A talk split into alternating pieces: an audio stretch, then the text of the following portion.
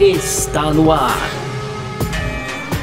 F1 Mania em ponto. Informações diárias do mundo do esporte a motor.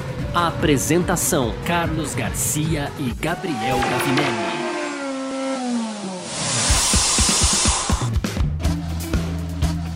É isso então, valeu demais pela sua presença, valeu você que tá junto com a gente por aqui, tá no ar mais uma edição do nosso podcast F1 Mania em ponto, pra gente começar bem a semana, porque enfim ela está chegando, vamos ter corrida de Fórmula 1 no final de semana também, abertura da temporada, Grande Prêmio do Bahrein, né? E o nosso podcast tá aqui, né, sempre, de segunda a sexta, trazendo para você um resumo do que tá rolando no mundo do esporte a motor, hoje não é diferente, conteúdo do site f1mania.net Entra lá também para ficar ligado em tudo que tá rolando, certo? Aproveita aí, entra nas nossas redes sociais, sempre procurando por site F1 Mania. Pode fazer a sua inscrição no nosso canal do YouTube também.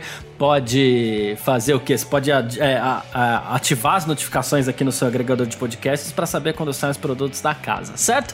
Muito prazer, sou Carlos Garcia, estamos por aqui, eu e sempre ele, Gabriel Gavinelli. Fala, Gavi! Fala, Garcia, fala pessoal, tudo beleza? Pois é, Garcia, começando uma nova semana aqui, uma semana muito animada, né? Porque, enfim, como você bem já disse, teremos de novo Fórmula 1 nesse final de semana e aqui no Brasil vai ser um festival de Fórmula 1 na TV aberta. A gente está animado demais com, com a Band, o contrato da Band, muito esperançoso aí também pelo que a gente vai poder ver durante é, os, os, treinos lá na Band Sports, também a qualificação. Esse, lembrando que esse final de semana a qualificação é na TV aberta também, então além de tudo tem uns ingredientes aí para tornar o negócio mais especial, Garcia. Mas a gente vai então para justificar toda essa emoção digamos assim, né, Garcia, que antecede aí o, o, ronco dos motores da Fórmula 1, a gente preparou uma semana toda especial aqui, Garcia. A gente começa hoje, então, a gente vai fazer assim um primeiro bloco de mudanças da Fórmula 1. Então, até quinta-feira, a gente vai abordar aqui todas as mudanças da temporada 2021 em termos de regulamento, calendário e, enfim, todas as mudanças aí para vocês.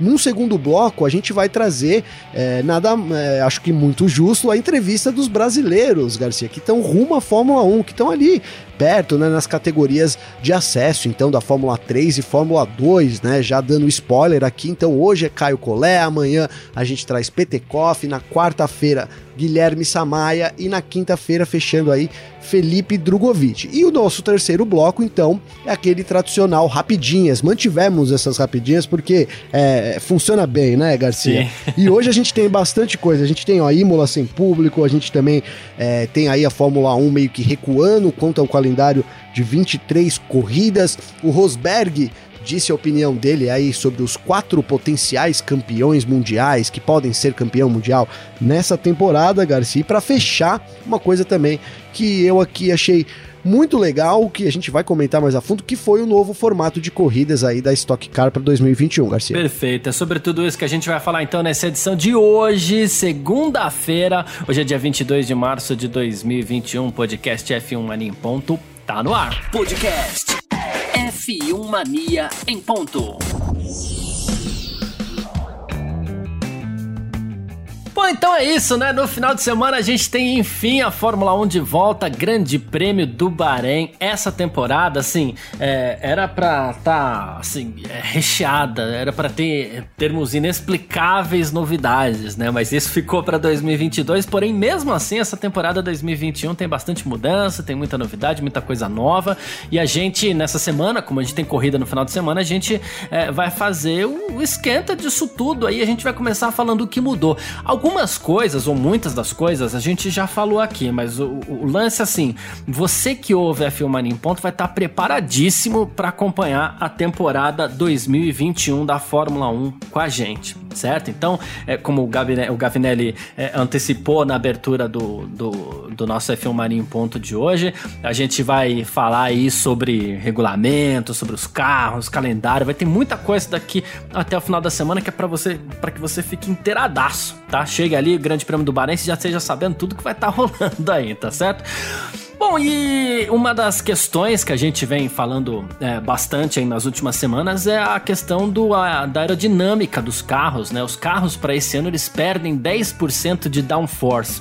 Claro a gente fica empolgado quando a gente fala nos carros perdendo downforce, que logo a gente imagina aí, pô, o carro perde downforce, a gente vai ter um monte de ultrapassagem e tal, mas é importante é, a gente ressaltar que o principal é diminuir a carga dos carros, o peso sobre os pneus da Pirelli, que já não estavam mais aguentando carros tão eficientes aerodinamicamente, para falar assim em português bem claro, era isso, os Pirelli já não estavam mais aguentando. Sim. Tanto que a Mercedes, que é uma equipe que tem é, é beira a perfeição aerodinâmica, ali, ano passado ela teve muitos problemas com o seu pneu, inclusive por conta disso, os pneus não aguentam mais. Então por isso a gente tem várias mudanças esse ano aí, a começar pelo assoalho dos carros, asa traseira, aquela coisa toda, não é, Gavinelli? É isso, Garcia. A gente então é, acaba, acaba tendo um pouco de efeito, na verdade a gente não sabe até se vai ter efeito na pista, né, essa, essa redução aerodinâmica. A gente vai ver, o que, que eu quero dizer com isso? A gente vai ver os carros andando mais próximos, que era uma, uma reclamação, né, geral aí dos pilotos, o, aquele ar sujo que vem do carro turbulento, né, que vem do carro da frente, então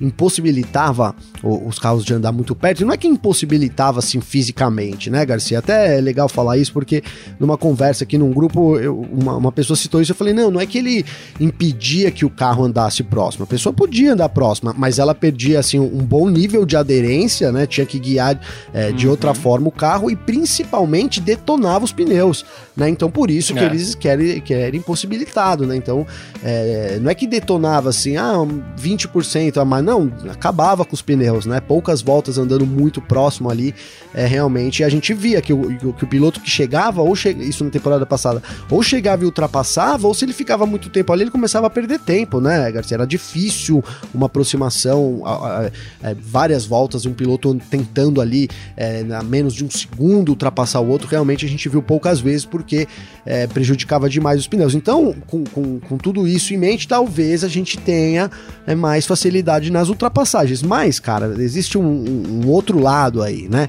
É, a Fórmula 1, então, é, ela fez três alterações aerodinâmicas, Garcia. A primeira foi é, na, no assoalho. Então, o assoalho foi reduzido em 10 centímetros ali na, na, parte que junta com os pneus, na parte traseira do carro ali, então. Então, o carro ficou um pouco mais estreito e a asa traseira é, também diminuiu, ela reduziu de tamanho em 40 milímetros, 4 a centímetros. A base né, dela, né? A base exatamente embaixo ali, né? E então é, é, até pouco, né? Por isso que às vezes nos, nos testes você tinha que olhar bem para reparar, porque 4 centímetros é pouquinho, né? Enfim. E também a, as aletas aí, é, tanto na frente quanto atrás, a redução, o intervalo entre uma e outra também agora tem que seguir um padrão um pouco menor do que era o ano passado. Por isso que a gente também reparou na, na, na maior parte das equipes ali, a gente até falou isso, é, na, no lançamento das equipes, né, Garcia? Uma mudança ali também nesse sistema de aletas. E aí, todas essas mudanças juntos, Garcia, daria é, 10% de redução é, é, aerodinâmica nos carros, mas já as equipes dizem aí que pelo menos 5% disso a maioria das equipes conseguiu recuperar. Então talvez a gente tenha é, na pista a gente realmente não, não veja isso de, de cara e, e, e, poupe um pouco mais os pneus Pirelli, que também por sua vez também deram uma reforçada ali na gama, né, Garcia? Uhum. Então a uhum. gente tem os pneus iguais, os mesmos compostos do ano passado, mas eles foram retrabalhados para aumentar também a durabilidade aí deles na pista. Exatamente. Outra coisa que a gente pode ver no, na, no assoalho ali, além deles estreitarem na parte de trás, próximo às asas ali, a gente tinha alguns alguns cortes, algumas ranhuras diferentes, algumas ondulações diferentes e tudo isso foi banido. Claro que as equipes dentro do regulamento elas Sim. Procuraram encontrar é, cada uma né, a sua solução para que essa, é, é, essa, esse prejuízo de 10% da aerodinâmica aí seja recuperado, né, do downforce e tudo mais. Mas esses cortes eles também acabam sendo impedidos tudo por conta disso, né? Para tentar uma coisa que a Fórmula 1 tenta é reduzir também velocidade em curva, né? Que é essa que, que é isso que exerce a grande pressão sobre os pneus aí. Em um desses dias da semana, eu perdi a agenda aqui, mas em um dia desses dias da semana a gente vai falar especificamente sobre os pneus da Pirelli, né? Mas assim, a ideia é essa: você reduzindo velocidade em curva, você castiga menos os pneus e você, você permite, inclusive, que com aquele equipamento que o piloto tem em mãos, ele possa acelerar mais do começo ao fim, que inclusive foi uma das reclamações dos pilotos é, do ano passado até até hoje, né? Sim, Garcia. E assim, é, é, eles reclamaram muito. E o pneu é aquela coisa engraçada. O piloto reclama do pneu novo, reclama do pneu velho, vai sempre reclamar, mas os pneus querem, os pilotos querem acelerar o tempo inteiro numa corrida. E a forma que, que a Fórmula 1 encontrou para esse ano, pelo menos de 2021, foi essa. Então tá bom, então vamos reduzir velocidade em curva mexendo aonde? Mexendo na aerodinâmica, né? Sim, sim, é isso, Garcia. E até isso a gente falou que, por exemplo, a Mercedes poderia sofrer bastante com isso, né? Porque a gente sabe que a, Mer que a Mercedes é a equipe que é, tem a maior velocidade de, de curva, maior velocidade na curva, mais eficiência aí, né? Então é, poderia ser um, um, problema sim também a mais aí para a Mercedes, né, Garcia? O que eu, que eu queria falar sobre essas tentativas das equipes de fazer coisas diferentes, né, que você citou, é aquela que a gente apelidou no lançamento aqui de asa de dragão, né, Garcia, da Ferrari. Isso, é. Porque, né, eles fizeram ali, então, é como se fosse uma, uma, não, é, não são aletas, né, é como se fosse uma estrutura mesmo ali, cinco ou seis é, né, cinco, cinco ou seis negocinhos pro lado, né, Garcia? Não tem muito como explicar tecnicamente, que lembram até uma asinha assim de cada lado. Isso é, no bico do carro ali, um pouco mais para cima, né, do, da, realmente do bico. E então aí as equipes vão tentando aí fazer alguma coisa para redirecionar o ar, né? Porque a gente teve também é, reduções aí nos dutos de freio, né? Também teve uma outra uma, uma alteração, veio junto com a alteração do chassi, né? O, o chassi reduz, né, Garcia? Automaticamente você também é tem que alterar ali os dutos, né? Então é para tentar dar uma desviada diferente no ar. As equipes usaram alguns artifícios. Eu acho que o que ficou mais assim, mais, né? Não vou dizer bizarro, mas mais evidente, assim, que na hora você falou: caramba, isso é muito diferente. Foi essa asinha de dragão que a Ferrari trouxe para esse ano, né, Garcia? Então resta agora a gente saber se, essa, se essas mudanças realmente vão fazer efeito na pista e principalmente no quesito pneu, que, que era uma preocupação da temporada passada, mas é, assim, por, por um lado é ruim, porque era uma, uma preocupação até que positiva, né, Garcia? Criava uma, toda uma expectativa. Ó, oh, e aí, será que a Mercedes vai, vai conseguir é. não furar o pneu, é. vai aguentar, né? E se der certo, a gente não tem mais esse fator pneu desse ano aí, né? Enfim. É verdade, tem, tem esse lado também. Né? Você falou dos dutos, do, dos dutos de freio, assim, você precisa desses dutos para você resfriar os freios, né? Só que com o tempo a, a, as equipes percebem, perceberam que onde se passa ar você pode aproveitar aquilo aerodinamicamente. Então você tem é, algumas, algum, algumas passagens ali que se tornam componentes aerodinâmicos também no duto de freio. E essas peças elas foram reduzidas, né? Você tem é, duas peças em cada duto ali, uma delas foi reduzida é, também em, em 4 centímetros para tentar, tudo para tentar diminuir esse impacto. Né? E você falou da, da questão do, do das novidades, né? Tem muita gente também de olho no difusor da McLaren, né? Sim. É, então, assim, isso. É, muita gente chegou até a questionar ali, pô, mas será que é legal? Será que não é legal? Mas a McLaren vem com uma solução um pouquinho diferente também, né? E resolveu trabalhar no, no MCL 35M, num, num, num, difusor traseiro mais destacado ali, né? Então, Garcia, é, é isso. Cada equipe tentou trazer uma coisa diferente, né? A Mercedes, inclusive, ela estava assim, bem, bem semelhante, né? Ao carro do ano passado, mas vale dizer que eles testaram depois dos, te do, testaram depois dos testes, né? É isso mesmo, a expressão é essa, Garcia. depois dos testes lá no Bahrein, então é, eles foram com uma asa também dianteira nova, então outra novidade aí é, da Mercedes. E é isso, as equipes tentando fazer de tudo para poder se, se é, é, manter aí a eficiência, né? Principalmente a Mercedes, cara, 10%, se, se, o, se o negócio, os 10% se traduzem em 10% a, a, a, menos no carro, isso traria um impacto significativo, né? Não vou dizer uhum. que é 10% uhum. da volta, né? Não é isso. Né? Não perderia esse tempo todo, mas assim, vai, vai causar um impacto ali na configuração e, no, e em todos os componentes. Então, é, fica ali essa dúvida realmente da Mercedes, né? E a McLaren sim trouxe uma, uma, uma, uma uma, uma solução bem inovadora, uma é. solução bem inovadora ali, né? Bem diferente é, o difusor traseiro da McLaren comparado com os rivais aí nesse ano, né? Então a gente viu que, mesmo sendo uma, uma alteração pequena, né, Garcia, cada equipe teve que correr meio que para um lado, né? E aí correu com as próprias pernas, então gerou todo um, todo um, um diferencial aí nesses carros é, de, de, de 2021. Porque assim, é, por que, que eu tô falando isso? Porque a gente vinha numa, numa época, todo mundo assim, ó, vamos copiar ali o Mercedes, o bico da Mercedes, a traseira do Mercedes. Mas aí, como mudou o negócio, todo mundo teve que fazer ali de uma temporada para outra. Então agora, quem sabe a gente não tem aqui todo mundo copiar o difusor da McLaren, né? É, então, então, o pessoal vai correr esse, atrás agora né? Ou então, olha, a asinha de dragão que a Ferrari colocou ali é o que faz diferença no carro. Enfim, a gente tem, é, a gente abre de novo essa possibilidade aí de mudar a referência, né? Pelo menos em alguma parte ali do carro, Garcia. É, o, o da McLaren já até acredita que, que isso deve ser copiado muito em breve. A McLaren foi uma das que escondeu o jogo nessa, nessa, nessa questão aí, né? E tá certa ela, porque também não tem porque você ficar chamando atenção para isso no lançamento, sendo que hoje em dia é tão fácil você recuperar. Mas é fato que na parte de baixo do central, ali inferior do, do, do difusor traseiro da McLaren, é, há componentes aerodinâmicos ali que, que podem fazer a diferença, já que era essa uma das limitações. Você tem que buscar por algum lado e aparentemente a, a, a McLaren foi atrás disso, né? E outra coisa também que a gente teve no passado que deve ser combatida nesse ano de 2021, a gente teve, teve a polêmica da Racing Point, que, bom, veio com carro como é que a gente usa aqui um termo mais ameno, inspirado na Mercedes de, de 2019, né? É, foi bem ameno, foi bem hein? Ameno, foi bem né? ameno. Bem, é. E, bom, e aí, segundo o novo regulamento também da Fórmula 1, assim, um carro pode ser, digamos assim, inspirado no design de uma equipe adversária, tá? É, então tem, tem, tem um limite para isso agora, né? Então, assim, é, essa, essas peças elas precisam estar disponíveis para todos os concorrentes, né?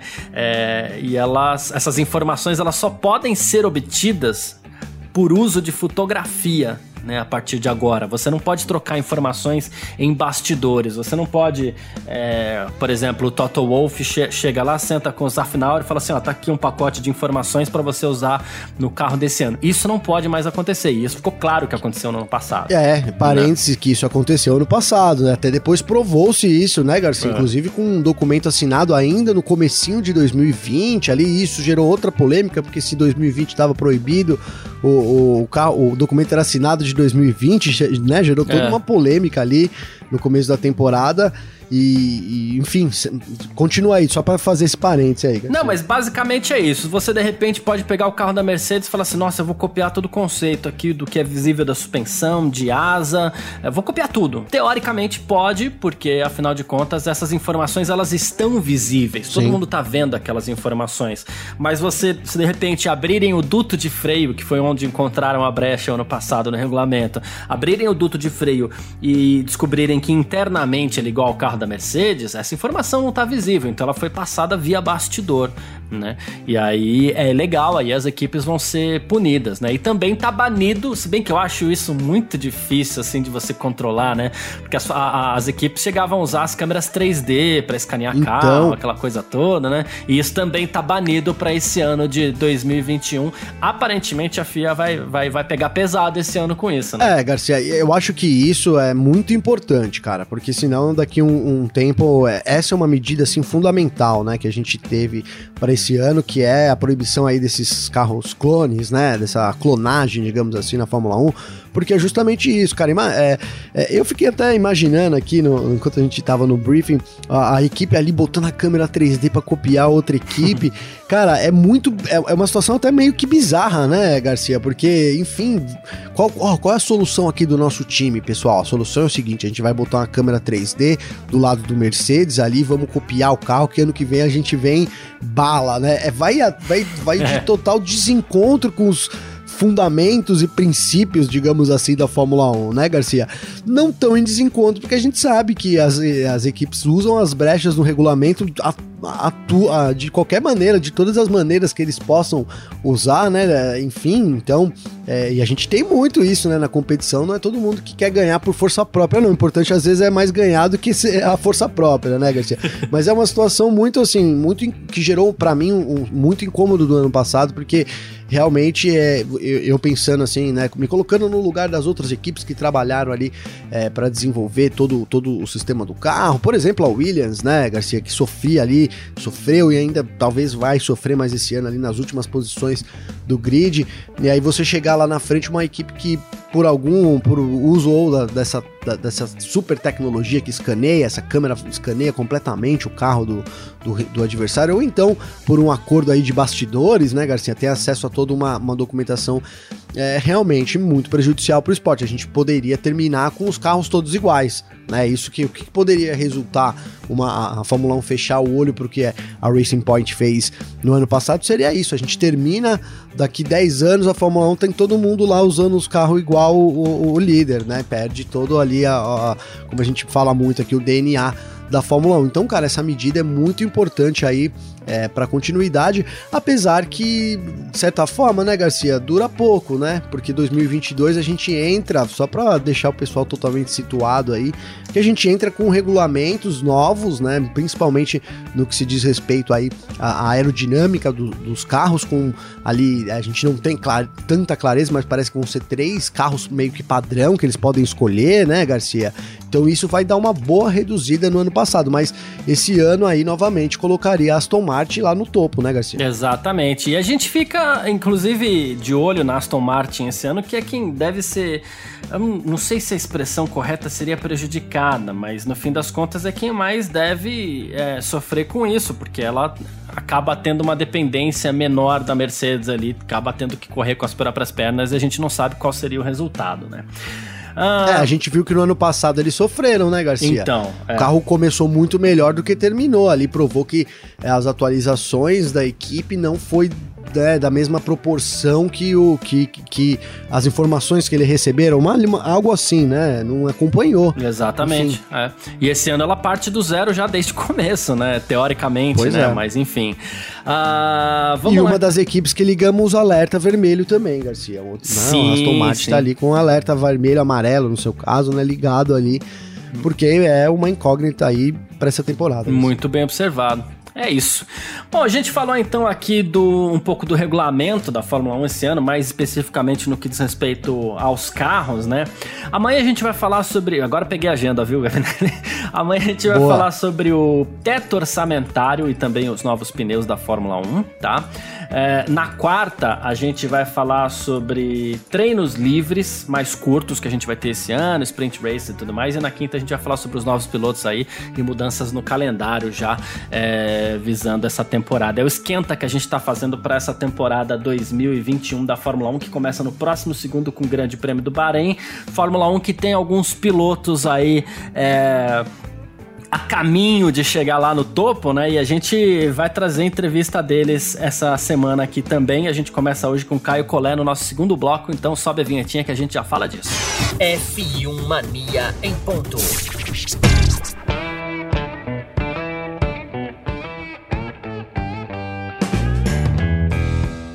Bom, e conforme a gente, a gente prometeu, né? A gente vai trazer hoje aqui a entrevista que a gente fez com Caio Collet na semana passada. O que, que a gente fez? Quarta-feira, né, Gavinelli? A gente Isso. entrevistou os quatro pilotos brasileiros que estão mais próximos da Fórmula 1. Então a gente tem o Caio Collet na Fórmula 3, a gente tem o Gianluca Petekoff, o Guilherme Samaia e também o Felipe Drogovic na Fórmula 2. A gente conversou com os quatro na sequência. A gente colocou isso numa live no YouTube, inclusive. É, muita gente participou, foi muito legal. Os próprios pilotos chegaram a, a fazer perguntas entre si e a gente vai colocar isso para você aqui também. Algumas pessoas, inclusive, estavam nos pedindo para a gente colocar esse conteúdo aqui no nosso F1 Mania em Ponto. É isso que a gente vai fazer a partir de hoje. Então, até a próxima quinta-feira também, né? É, porque também começa a Fórmula 2, né? A, a, agora e, e, esses pilotos eles estão rumo à Fórmula 1. São hoje aí os quatro pilotos brasileiros que estão com os holofotes ma maiores aí sobre eles. Então, vamos lá com Caio Collet. Caio, seja bem-vindo aqui ao nosso nossa super live brasileiros rumo à Fórmula 1. É um prazer ter você aqui com a gente, cara. Boa tarde, boa tarde a todos aí. Prazer estar aqui mais uma vez aí nessa super live. Show de é bola. Isso. Falar um pouquinho do Colé aqui, apresentar o Colé. O Colé tem 18 anos, nasceu em 2002, vai ser companheiro do Victor Martins, que foi, é, que vai ser o companheiro dele em 2021, para essas sete etapas do campeonato da Fórmula 3. Né? A gente ainda não teve o início dos testes, né? Que muitos deles acabaram sendo adiados por conta da pandemia. Os primeiros testes vão acontecer dia 3 e 4 agora em Spielberg, né? Na Áustria. E eu queria que você falasse um pouquinho dessa expectativa, claro, né, Caio? Sobre essa sua estreia na Fórmula 3, o começo e essa jornada que a gente tem. A gente sabe que o objetivo principal é a Fórmula 1, mas tem um passo de cada vez, algumas coisas mudam. Então deve estar cercado de expectativa, né? Sim, com certeza as expectativas estão muito altas. Acho que é, esse ano é um grande ano, mais uma vez, na minha carreira. Então, queria agradecer a todo mundo aí por estar tá, por tá vendo aqui, por estar tá me apoiando mais esse ano. E, claro, Fórmula 3 é um campeonato super competitivo. Esse ano o formato mudou um pouquinho. É, são sete etapas, com três corridas por etapa, e duas delas são grid invertido. Então, o formato é, é um pouquinho diferente, o que abre o jogo um pouco mais para para algumas pessoas, mas os testes realmente foram, foram adiados aí, já era para a gente estar tá tendo dois testes, mas os dois foram adiados e por enquanto eles confirmaram, é, vão confirmar nos próximos dias Áustria, é, Red Bull Ring no dia 3 e 4, como você falou. Então é realmente esperar um pouquinho, é, guardar essa ansiedade aí e daqui a pouco a gente está voltando a acelerar. Boa. Você segue na, na academia da Alpine, né? A gente até tava brincando aqui fora do ar antes, né? Uns falam Alpine, outros falam Alpine, outros ainda falam Renault, inclusive, né? Porque, embora tenha mudado a estrutura empresarial, digamos assim, né? A Renault, o grupo Renault agora vai utilizar a marca Alpine no, no esporte motor, mas o projeto é basicamente o mesmo, né? Ou mudou alguma coisa para você? Não, as pessoas, vamos supor, que estão dentro da academia, lógico que algumas pessoas no time Fórmula 1 mudaram, mas as pessoas dentro da academia são as mesmas do ano passado, o projeto e, e o projeto é o mesmo do ano passado, mudou só o nome e as cores, para falar bem a verdade. É, então, algumas pessoas ainda confundindo o Renault, ainda, até eu, é, às vezes ainda falo, mas daqui a pouco a gente já se acostuma, mas realmente o, o projeto é o mesmo. É, a gente tava brincando aqui no, no briefing, né? Um pouquinho antes, e, e, e o Colé escapou um Alpine aqui. Eu perguntei para ele, aí, Colé, é Alpine, Alpine, ou, ou, ou, ainda ficou o Renault na cabeça? Essa confusão ainda tá, tá não, não é coisa só nossa aqui não, né, Colé? Não, é, para todo mundo. Acho que até eu no comecinho ainda falava Renault, agora eu falo Alpine, Alpine, depende, depende muito de onde você tá, com quem você tá. Acho que daqui a pouco eles vão definir aí é, o jeito certo de falar e aí a gente vai ter que copiar, mas por enquanto acho que tá, tá um pouquinho aberto. E, e lá na academia, na, na, academia tem que monitorar isso, né? Não dá pra falar Renault lá, não, né? Como, é, se escapa, escapar um Renault dá, dá ruim, já. Você, você já começou os trabalhos, falando da academia, você já começou seus trabalhos lá, né? Então, esses dias aí, é, o, o Caio que tá morando é, na, na Inglaterra, né, Caio? Ali justamente para poder ficar mais perto é, da academia de jovens pilotos da, da Alpine. E como tem sido já esses primeiros dias aí, considerando, claro, que a gente está na, na, pandemia, o que, que, tem de diferente aí é, já lá dentro da academia da Renault, Caio? Bom, é, eu moro em Oxford, né? Porque a sede da, da Alpine é aqui em Oxford, é, antiga Renault. Então, acho que é 20 minutos aqui da, da onde eu moro. Então, no, nesses dias, a minha rotina é basicamente eu vou para a fábrica e eu fico quase todo dia lá. É, lá dentro a gente tem, vamos por um acesso a algumas pessoas da academia que é, a gente tem uma, vamos por uma grande academia, academia mesmo, então a gente treina basicamente o dia inteiro, preparo físico, mental, é o que a gente está fazendo nesse momento.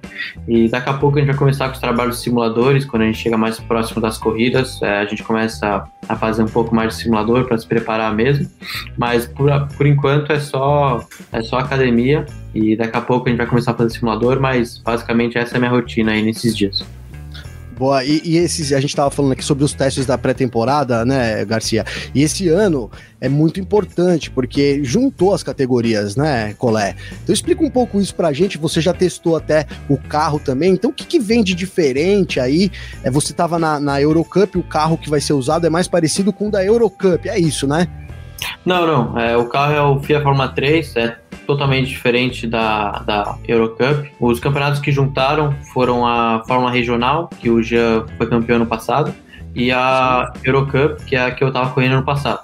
Então esses dois campeonatos eles se juntaram esse ano, que vai ser um campeonato bem forte para para falar a verdade. Diga-se de passagem, vai ser um bom campeonato para acompanhar. E depois, um degrau acima desse campeonato, vem a FIA Fórmula 3. E a FIA Fórmula Pô, 3. É verdade. Sim, é. você tá na. É verdade, eu fiz confusão aqui. Não.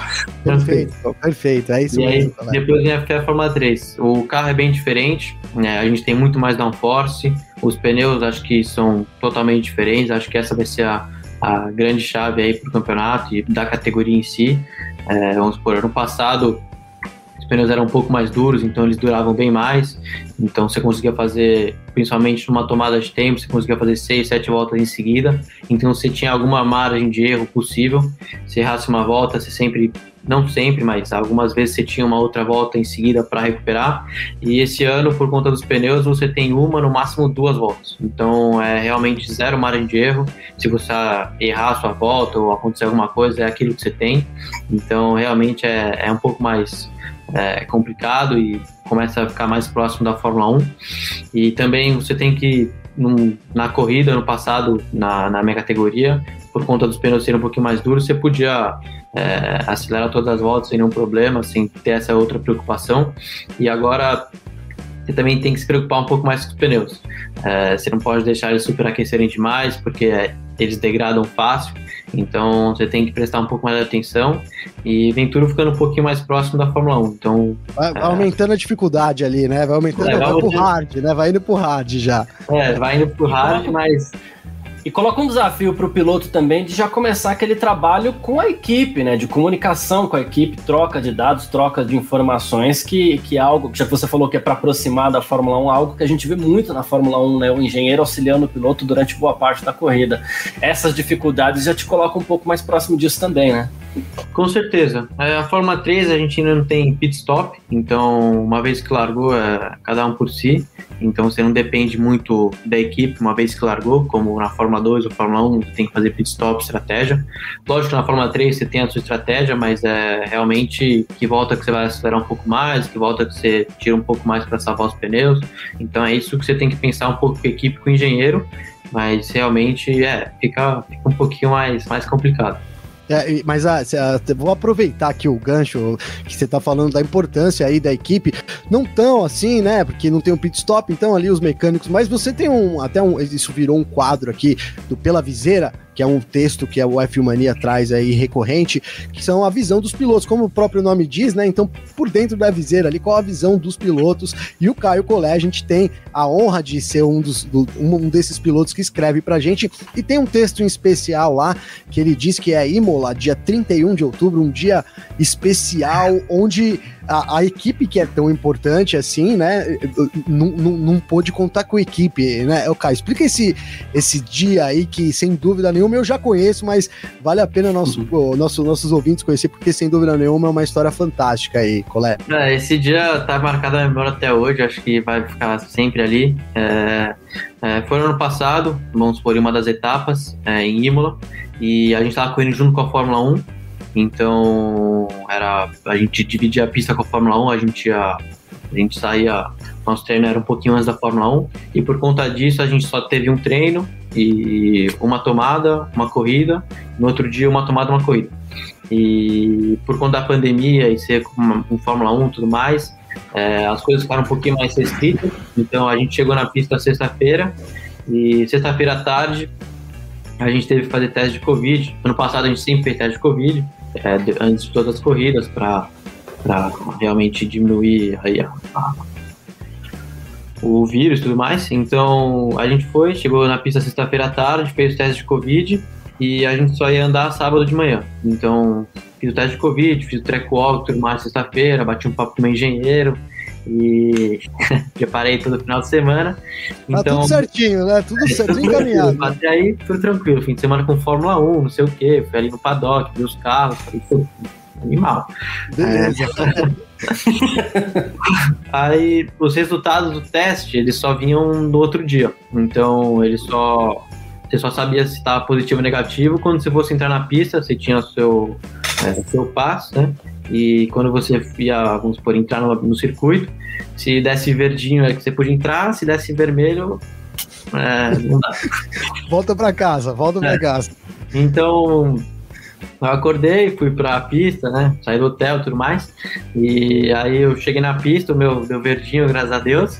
Então, por mim, eu tava tudo tranquilo. E quando eu cheguei na equipe, eu olhei assim, tava faltando um, algumas pessoas. Aí eu falei, ah. Opa! Tá, tá, tudo tranquilo, não sei. É, aí eu dei oi pra todo mundo, não sei o que, a galera um pouco uma cara de preocupado e tal. E aí meu chefe de equipe chegou para mim e falou, ó, oh, é, seu engenheiro testou positivo, então hoje realmente acho que você vai ter que correr sem engenheiro. E e eu também vou ter que sair daqui porque a gente teve que escolher duas pessoas que tiveram contato com o engenheiro. Logicamente não podia ser você, tipo, não podia ser eu, porque eu Sim, tinha que estar. Os pilotos não dava, né? Alguém precisa guiar o carro, né? Não podia ser meu mecânico, porque meu mecânico precisava montar o carro. Então, eles escolheram meu chefe de equipe e uma outra pessoa que cuidava das logísticas da equipe, que eram as, as únicas pessoas que não tinham tanta importância naquele momento. Lógico que meu engenheiro, chefe de equipe. É... Super importante, mas vai fazer o quê, né? Mas... mas vai fazer o quê? Então, eu fiz o primeiro treino, até aí foi, foi tudo tranquilo, um pouco estranho, sem ninguém no rádio e tudo mais. E depois do primeiro treino, eu peguei o computador do meu engenheiro, que ele deixou lá. E aí eu baixei data e tudo mais, liguei para ele, aí a gente viu data por, por FaceTime.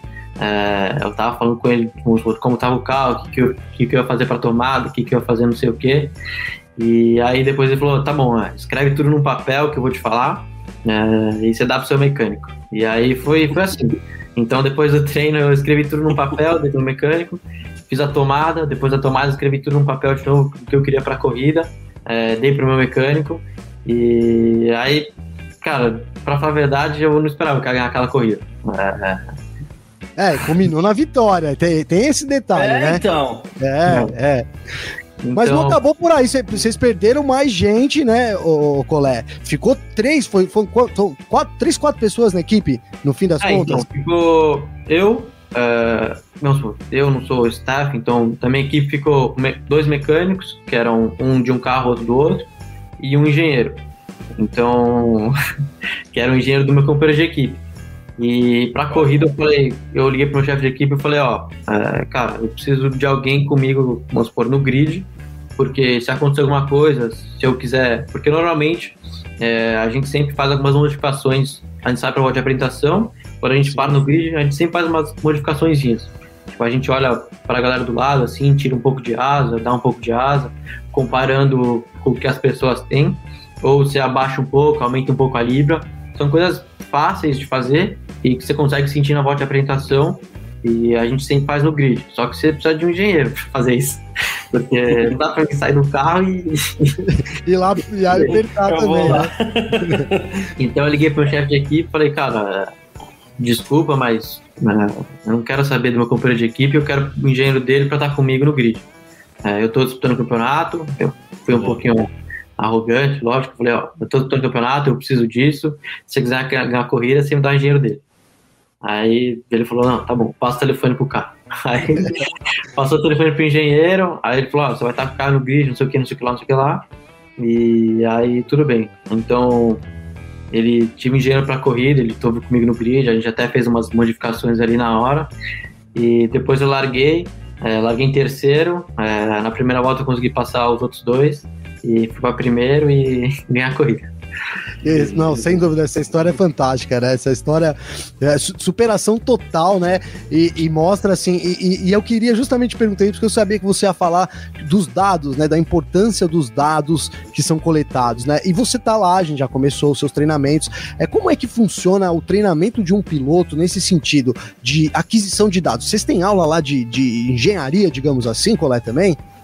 Ah, Ou vai de cada um aí buscar seu, se aprimorar, o interesse de cada um nisso também? Não, isso aí vai de cada um. Tipo, é, graças a Deus eu sabia como extrair a data, como ver tudo no computador, não sei o que, não sei o que lá. Eu, Fez eu diferença, não... então, esse é seu interesse já. Ah, né? com, com certeza. Se eu não soubesse como fazer nada, eu não ia fazer é. nada. Então... Tem que instalar o TeamViewer lá para ele ficar. É. então, é, com certeza me ajudou bastante eu, eu saber um pouco mais dessa, dessa parte de engenharia e tudo mais, saber um pouco mais de setup, as coisas mais técnicas, e eu consegui discutir isso com um engenheiro rápido, porque realmente acho que da tomada para corrida a gente tinha uma hora, porque era com Fórmula 1, então tinha que ser tudo muito rápido. E no final, graças a Deus, deu, deu tudo certo. Mas foi realmente. Quando eu fui. Quando eu cheguei e fui pro primeiro treino sem engenheiro, eu falei, puta, Tá. Já acabou, né? O final de semana aqui, é, né? Então... E fora a pressão de superar ali também a Covid-19 na equipe. Você ficou com medo de ter pego de ter contraído o vírus também? Quando passou na sua cabeça isso ali na hora? Ah, Uma curiosidade agora que me deu. Não, muito, porque eu tava com ele, tipo, na sexta-feira eu fiz o track walk com ele, eu fiz as reuniões, todas as é, preparações, eu fiz com ele, tipo, é, eu tô sentado aqui, ele tava sentado na cadeira da frente. Então, lógico que a gente tava de máscara, tudo, acho que isso que, que me salvou. Mas. A importância da máscara aí, ó. É, mas realmente eu fiquei com medo, porque realmente a gente tinha corrida na próxima semana. Então a gente tinha Rock and High na próxima semana. E se eu testasse positivo na segunda-feira, porque a gente tinha que fazer teste a cada dois dias, se eu testasse positivo na segunda-feira, eu não, faz, não, não fazia corrida. Perder etapa, né? É. É, perder etapa disputando campeonato por causa de Covid é. é. Terrível, né? Oh, sabe, ah, é, não, não, pode falar, Garcia. Eu quero trazer umas. Porque a gente tá prometendo aqui perguntas do, dos pessoal e, e mandaram uma, umas perguntas legais aqui. Mas depois de você, eu faço uma pergunta aqui do Vitor Pimenta aqui pro, pro colega. Beleza. Vai, vai, vai separando aí as perguntas então. Boa. É porque você falou, você falou desse final de semana incrível em Imola e que vocês estavam correndo junto com a Fórmula 1 e a, a temporada esse ano ela tem uma diferença entre a Fórmula 2 e a Fórmula 3 ali.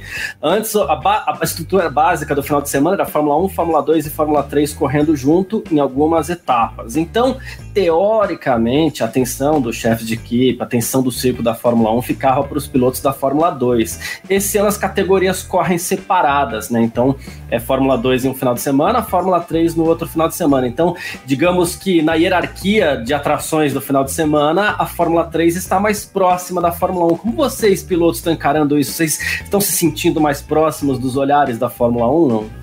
Bom, é, é meu primeiro ano, então, pra falar a verdade, eu não, não, sei muito dizer como era no passado, mas realmente a gente ganha, é, acho que, um, um, espaço grande aí no holofote do final de semana, porque é, depois da Fórmula 1 é a gente, então é a Fórmula 3 ou a Fórmula 2, então realmente você ganha mais espaço, é, mais tempo e tem mais, mais pessoas assistindo.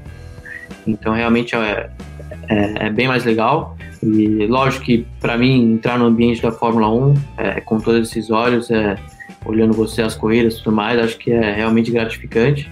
E, e vamos ver, vamos ver no que dá. Hein? Ah, com certeza, Colé. Vou trazer aqui a primeira pergunta que eu achei muito curiosa e é uma curiosidade minha também, viu? Já adianto aqui, ó. Então, Colé, ó, o Vitor Pimenta, eu tenho uma dúvida muito tosca. Eu não achei tosca, não, mas vamos lá, ó. Como os pilotos conseguem enxergar o que tá escrito naquelas placas que a equipe mostra nas retas? Primeiro, dá para enxergar aquelas coisas, Colé? E, e, e, se, como que é que funciona isso daí? Não, as informações são, são bem básicas, mas realmente você precisa prestar atenção para enxergar. Tipo, você tem tem que entrar na reta falando, ah, vou... é porque agora realmente acho que pra gente já é meio automático você entrar na reta e dar uma, uma olhadinha pro lado para ver a placa. Acho que quase todo piloto faz isso. Mas eu vou te falar que em algumas pistas, dependendo do box que, que a sua equipe tá, é difícil você ver a placa. Então, em algumas corridas, eu cheguei até a ver a placa do meu, de outras pessoas, de outras equipes porque eles sempre mostram quantas voltas faltam, o gap e tudo mais. São informações bem básicas, assim, que você bate o olho você sabe. Mas eu não conseguia ver a minha placa, então para ver quantas voltas faltavam, eu olhava a placa de outras pessoas. é, é, só bater o olho a 250, quanto, quanto que é que foi aí? 250 km por hora, Colé? É, no passado a gente chegava... Tem que treinar, né? Tem que treinar, olhar ali a placa. As primeiras não dá pra ver, as primeiras passa batida, aí vai treinando e vai, vai enxergando. É, foi, foi engraçado, porque às vezes eu não conseguia ver a minha placa onde estava, dependendo do box onde fica e tudo mais. É, eu olhava para as outras pessoas, assim, aí você conseguia ver quantos votos faltavam. Mas você também, é, se você perder a placa, não é tanto vamos supor, não é um, uma grande importância, você tem o seu engenheiro no rádio, se tiver qualquer dúvida, você você já pergunta pra ele ali na hora. Qualquer coisa continua acelerando e tá tudo certo, ah, né? Tá embaixo, né? É. Ó, ó, tem uma outra aqui. Que, você quer, quer fazer você, Garcia, aí? Não, é que eu ia. Eu, eu tô vendo as perguntas aqui também até falar pra depois dar um destaque pra pergunta do Roberto Mazucchi ali. Roberto Mazucchi, é que eu queria trazer essa daqui um pouco mais sério, Boa. mas eu achei bacana claro. também, ó. Depois a gente vai pro Roberto Razucchi aqui, ó. Ô, Caio, você pode mudar da academia ao longo das categorias, sair da Alpine e ingressar na Ferrari? Isso pode acontecer? Como é que funciona essa transição? Assim, por exemplo, né? Vou já emendar a pergunta do Humberto aqui com uma, né? Uma subpergunta aí. É você estando na Alpine aí, seria mais fácil você se colocar até, né, por causa da exposição para outras academias aí, né? Não que seja o seu objetivo, mas é, você acha que tem, tem, tem alguma. Faz, faz sentido isso, Colé? Ah, é, é uma pergunta difícil, vamos supor. Cada um tem seu contrato dentro das academias, tipo, o meu é anual e depende muito do resultado. Então, é, é por baixo do resultado que eu, que eu passo de ano, digamos assim. Mas é anual o contrato. Tipo, você renova todo ano, ou tem alguns pilotos que têm contrato por um pouco mais para frente, dependendo das metas. É difícil falar, mas né, acho que eu nunca vi. Deve ter alguns casos, mas eu não lembro na, na, de cabeça assim, eu não lembro de algum piloto que fez essa troca aí, né? É, fez essa troca. É. Ah, não, eu, eu tem o, o Joe, o Guanyu Joe, é, saiu da Ferrari e veio para o Alpine. Verdade. Ele fez essa troca. Tá super bem, né? É. A posição do Zou é uma posição muito boa lá dentro da academia da Alpine, né, colega? Sim, sim. Ele fez essa troca acho que dois ou três anos atrás, se não me engano, mas eu não sei o que, que tava por trás, não sim. sei nada. Não sei esse assunto aí, mas é possível sim fazer essa troca. Claro. Ó, tem uma legal aqui, o do Roberto, que o, Garcia falou. É, isso é uma boa pergunta. Você não fácil se adaptar ao DRS, Nicolé? Esses três ah, testes que você já teve aí, como é que foi? No, no começo, pra verdade, você, você estranha um pouquinho. Tipo, as primeiras duas, três voltas, você, você clica no, no, botãozinho, dá um, dá um boostzinho a mais na reta e também pra você tirar ele antes da freada. É, é uma coisa nova, né? Então, demora um pouquinho, umas, não diria dias, mas umas Uh, duas as, ou três. Umas duas voltas, vai. É, mas. mas Acho que a diferença que ele vai sentir mesmo é na corrida, quando tiver que usar para tentar uma ultrapassagem mesmo ali. Vai ser a diferença que ele vai sentir, né?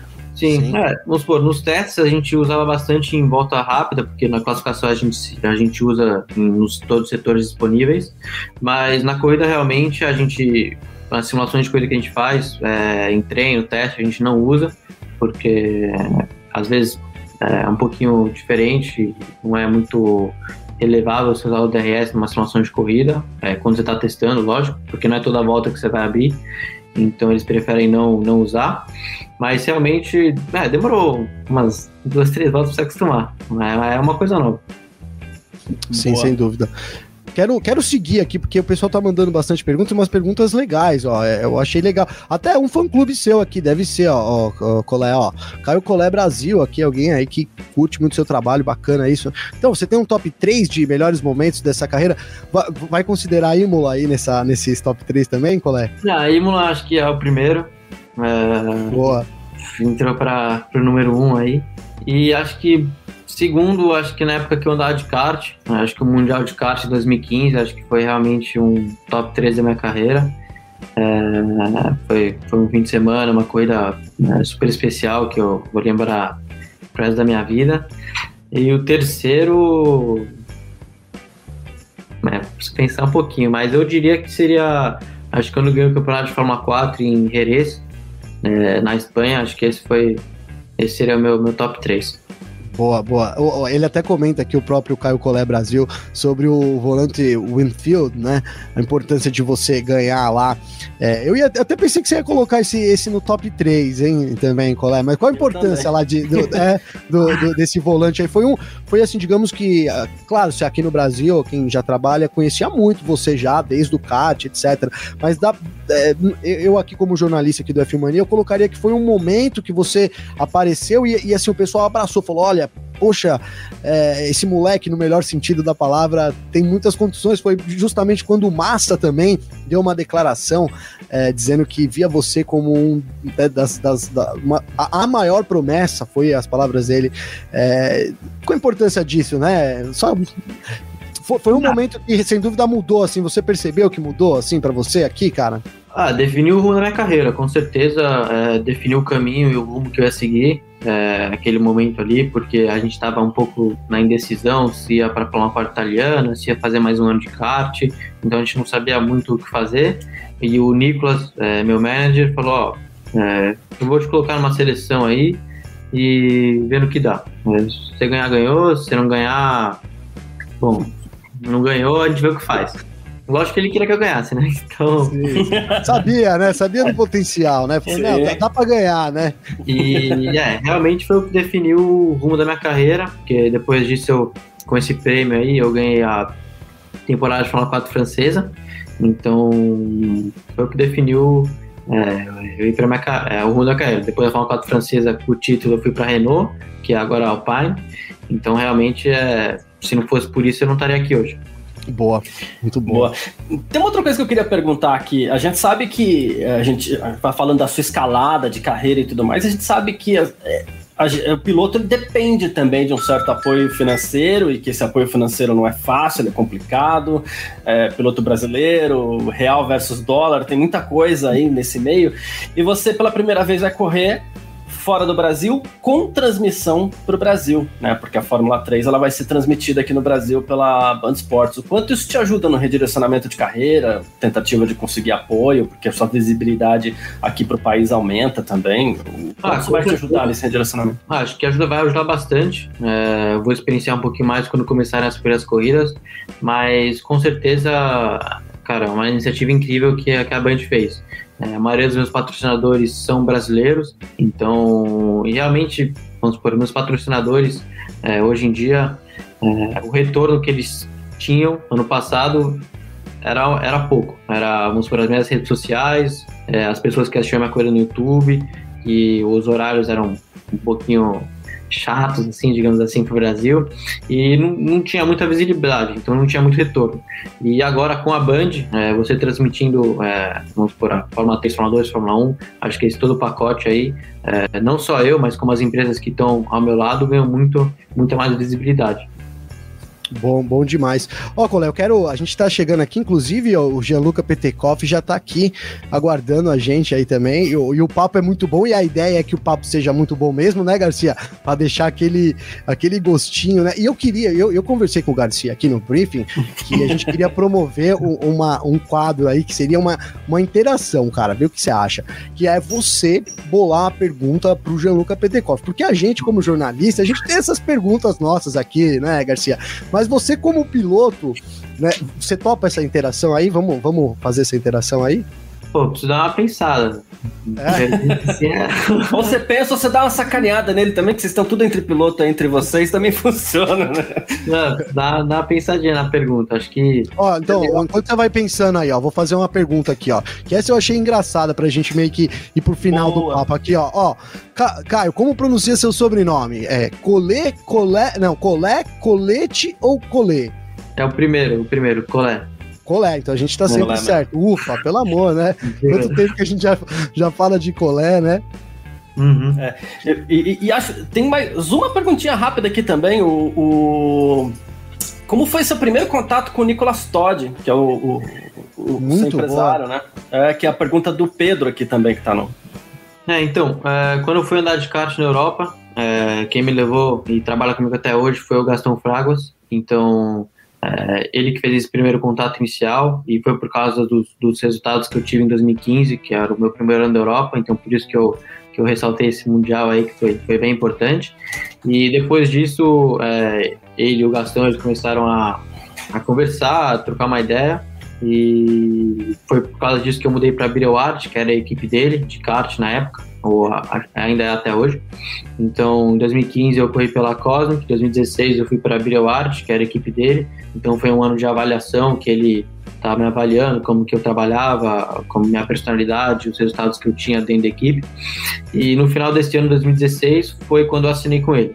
Então, no final de 2016 eu assinei é, meu contrato com ele, mas o meu, é, vamos supor, essa, essa primeira interação veio pelo Gastão e pelos resultados que eu tive em 2015. Mas antes disso, nem eu, é, eu, eu não sabia nem que era, quem era Nicolas Todd, o que estava acontecendo no, no Gastão, o Gastão que fez todo, todo esse trabalho para mim. Sensacional. O, o Gastão que tá na CBA agora lá, né? Legal. E aí, ó, vamos fazer o seguinte, vamos mudar então aqui um pouco, ó. O pessoal do kart motor que dá sempre muita moral pra gente aí, inclusive um abraço aí também pro Erno tá sempre junto, é, fez essa pergunta que eu acho que é legal, porque a gente termina com você e com o, o PT Coffee respondendo, porque a gente sabe, né, Colé, que se não fosse o kart, né, nada disso teria acontecido. Então, o seu desempenho, ter tido muito destaque no kart, sem dúvida nenhuma, te qualificou para ir lá correr na Europa, para depois, como você colocou, vencer o volante, o infield e aí se jogar aí no mundo, né? Então já já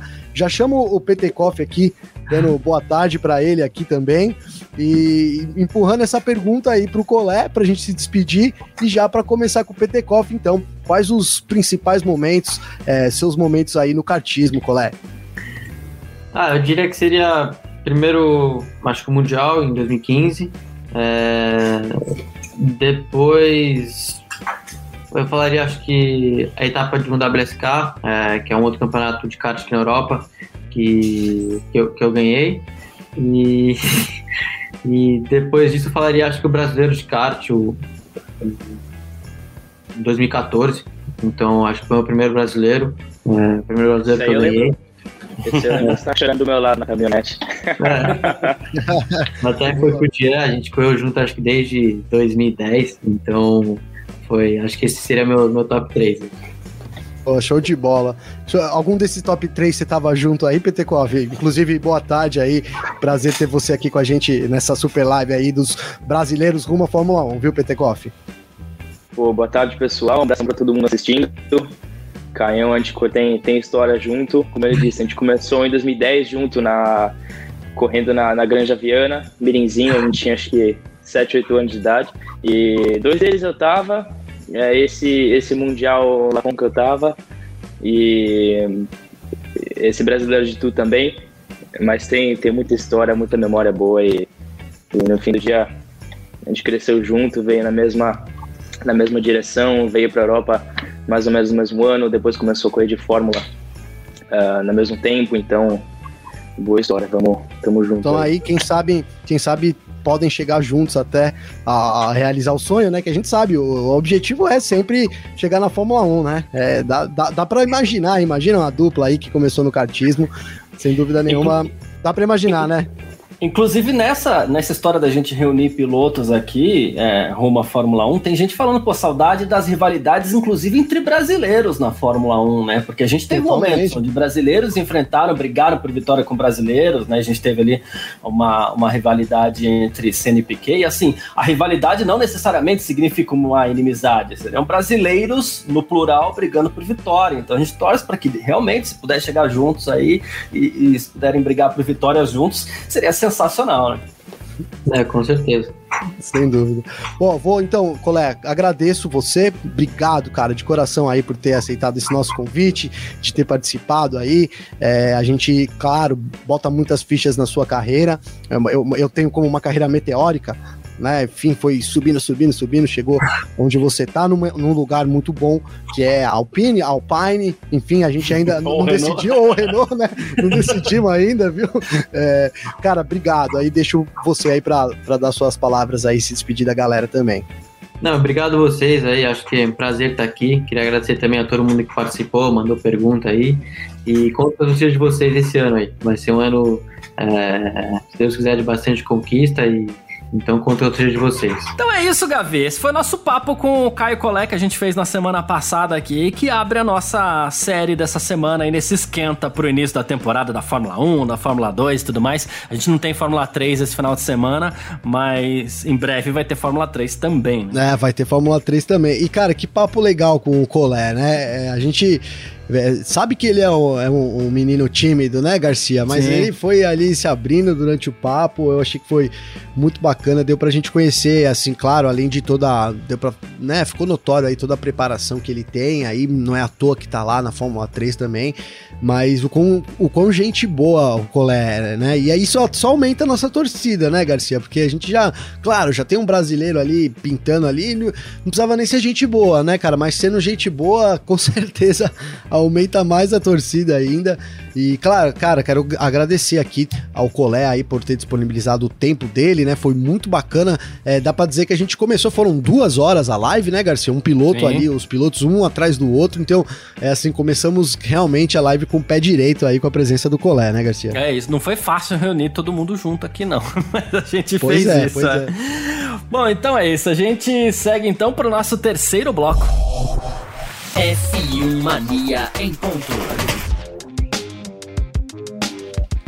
Nosso tradicional bloco de rapidinhas aqui para você continuar muito bem informado sobre o que está rolando no mundo do esporte a motor. E olha, Gavinelli, a etapa da Fórmula 1 em Imola, na Itália, segunda etapa do ano, Grande Prêmio da Emília-Romanha, vai ser sim realizado sem público no circuito, tá? Devido à pandemia da Covid-19, né? Imola que voltou ao calendário no ano passado e que vai ter prova agora também, né? Vai receber prova também no dia 18 de abril. E assim, o, os organizadores queriam muito, né? Mas não vai ter jeito mesmo. A, a, coisa lá na Itália também tá um pouquinho complicada. A gente sabe que não há hoje lugar no mundo mais complicado que o Brasil, mas isso não significa que outros países não estejam vivendo uma situação ruim. E a Itália é um desses exemplos. Né? É, Garcia, é, é isso. Não é, é um triste, é uma triste notícia porque eu ia dizer que, pô, a pandemia vai vencendo de novo, né? Mas não sei se é esse o caso, né, cara? A gente, na verdade, ainda é, vivemos esse novo normal que a gente nem sabe se deixa de ser normal, mas não tem jeito.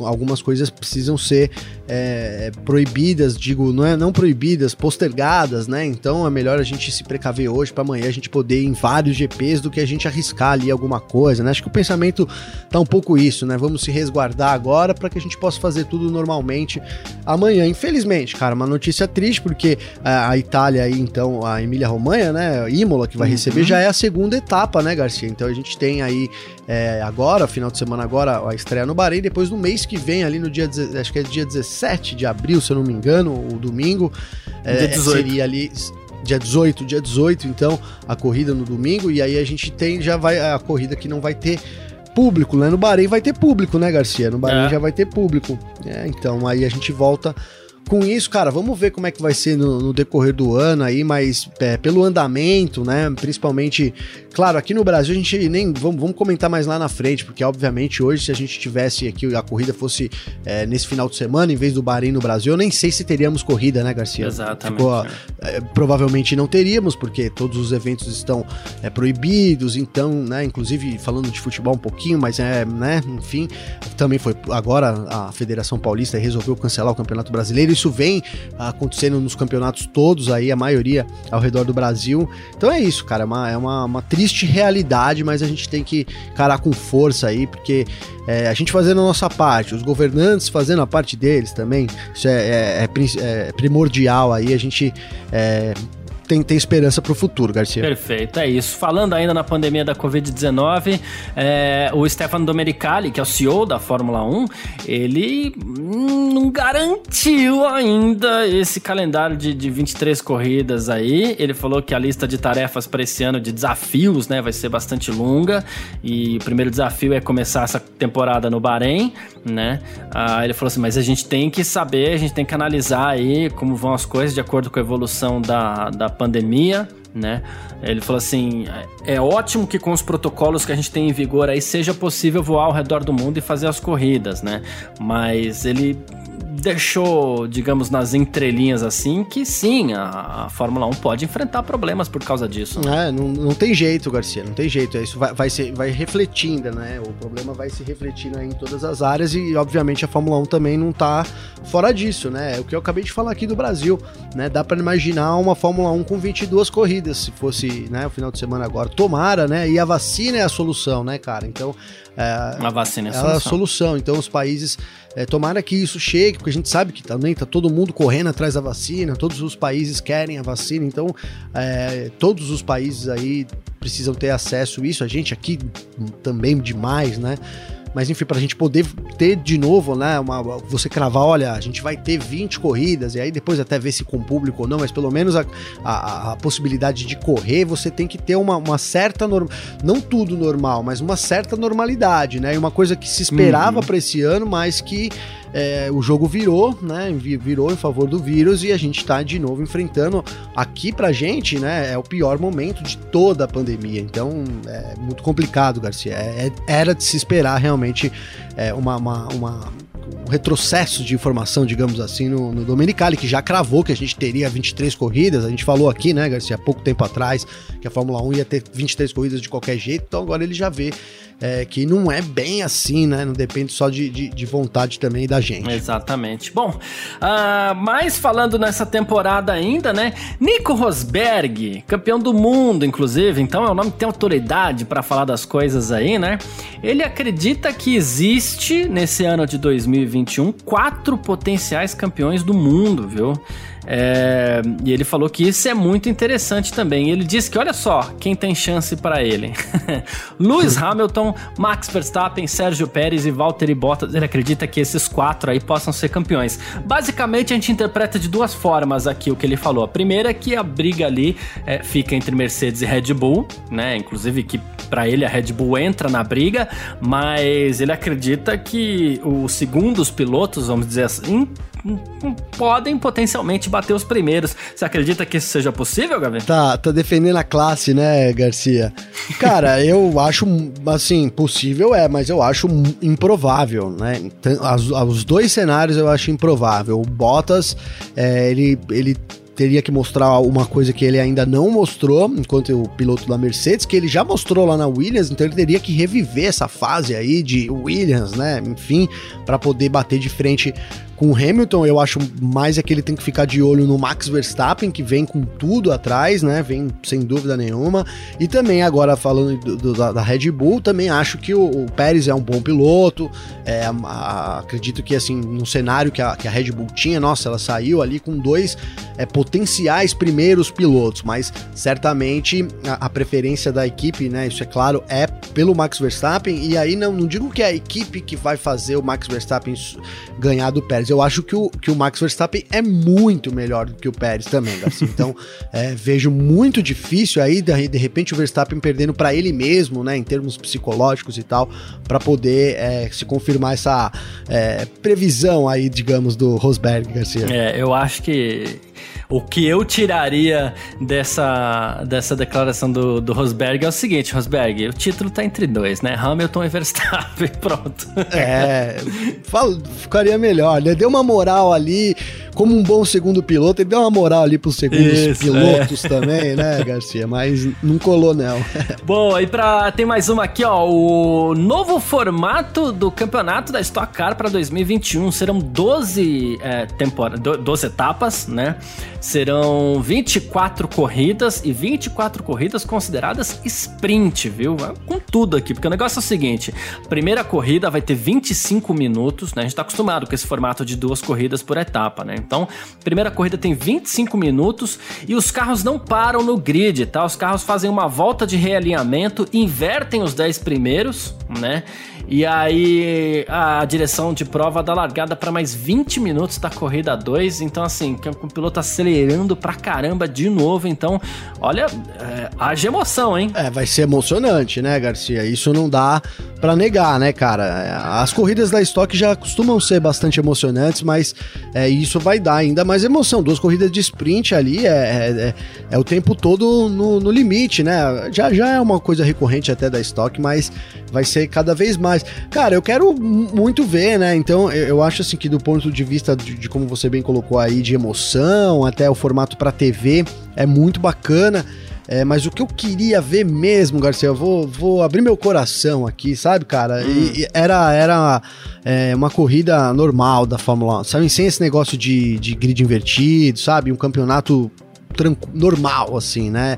Eu até, a gente até falou. De repente, uma corrida mais longa, parada no box, estratégia isso, ali. Isso, e, e, e vão para cima. É uma né? corrida no final de semana, então você junta lá é 40 minutos, mas depois é meia hora, então, ou 40 minutos na segunda corrida, era assim que, é, que foi em 2020. Você junta tudo isso numa corrida só, ali com duas paradas, entendeu? Uma coisa.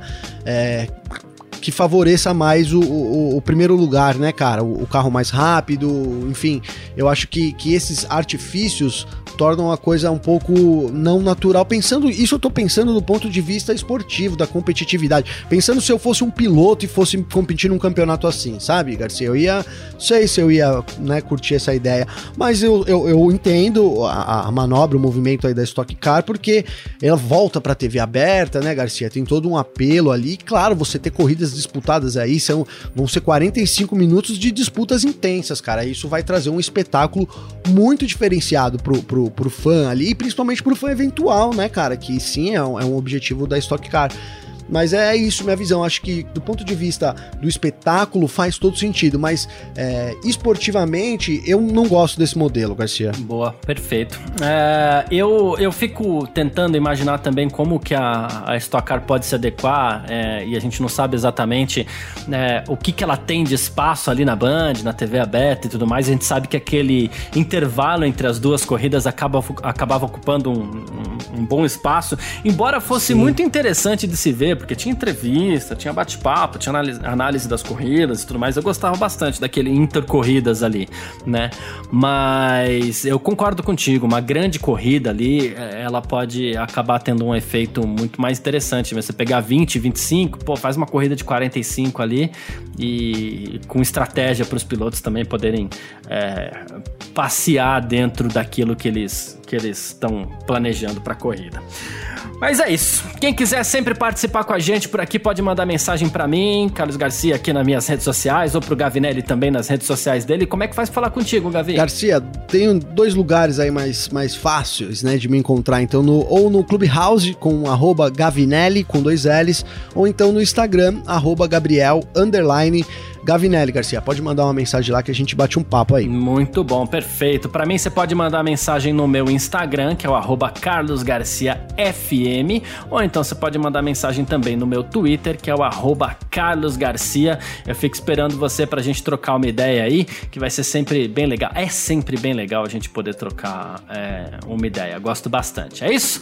Valeu demais a presença de todo mundo, todo mundo que curtiu a gente por aqui. Amanhã a gente continua o nosso esquenta pra temporada 2021 da Fórmula 1 e também continua conversando com, com os pilotos aqui da Fórmula 2, né? E no caso, amanhã teremos o Gianluca Petekoff.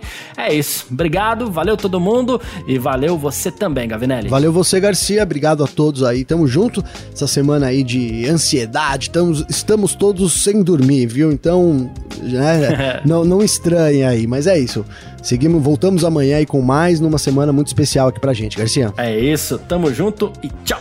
Informações diárias do mundo do esporte a motor. Podcast F1 Mania em ponto.